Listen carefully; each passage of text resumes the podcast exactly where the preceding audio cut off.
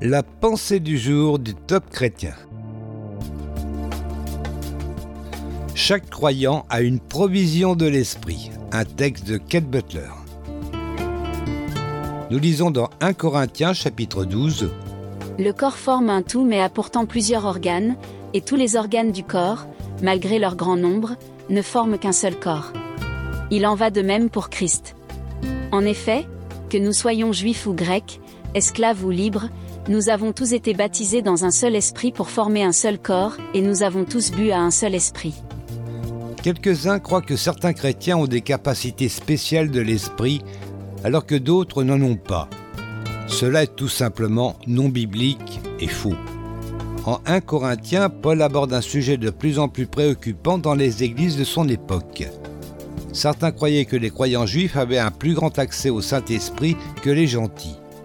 De plus, certaines églises grecques considéraient que les hommes libres recevaient une portion plus généreuse de l'Esprit que ceux qui étaient encore esclaves. Paul a clairement affirmé que ce n'était pas vrai. Remarquez le mot un dans notre texte d'aujourd'hui. Paul utilise ce mot cinq fois dans ses deux courts versets pour souligner la compréhension et l'importance de notre unité en tant que corps de croyants. Chaque croyant a une provision de l'esprit qu'il peut utiliser pour apporter la délivrance et un changement dans le monde qui nous entoure. Dieu ne cherche pas des super chrétiens ou une élite spirituelle pour apporter la délivrance à ceux qui sont captifs du péché et de la mort. Il permet à tous ceux qui ont accepté Jésus de prendre part au ministère de l'Esprit. Un rappel pour aujourd'hui. Vous êtes-vous déjà considéré comme moins important que les autres membres du corps de Christ Rappelez-vous que vous êtes un membre du corps de Christ et dites au Saint-Esprit que vous êtes prêt à être utilisé de manière puissante pour apporter la délivrance aux autres.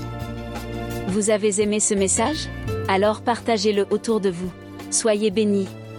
Retrouvez ce texte sur la pensée du jour.topchrétien.com ou écoutez-le sur radioprédication.fr.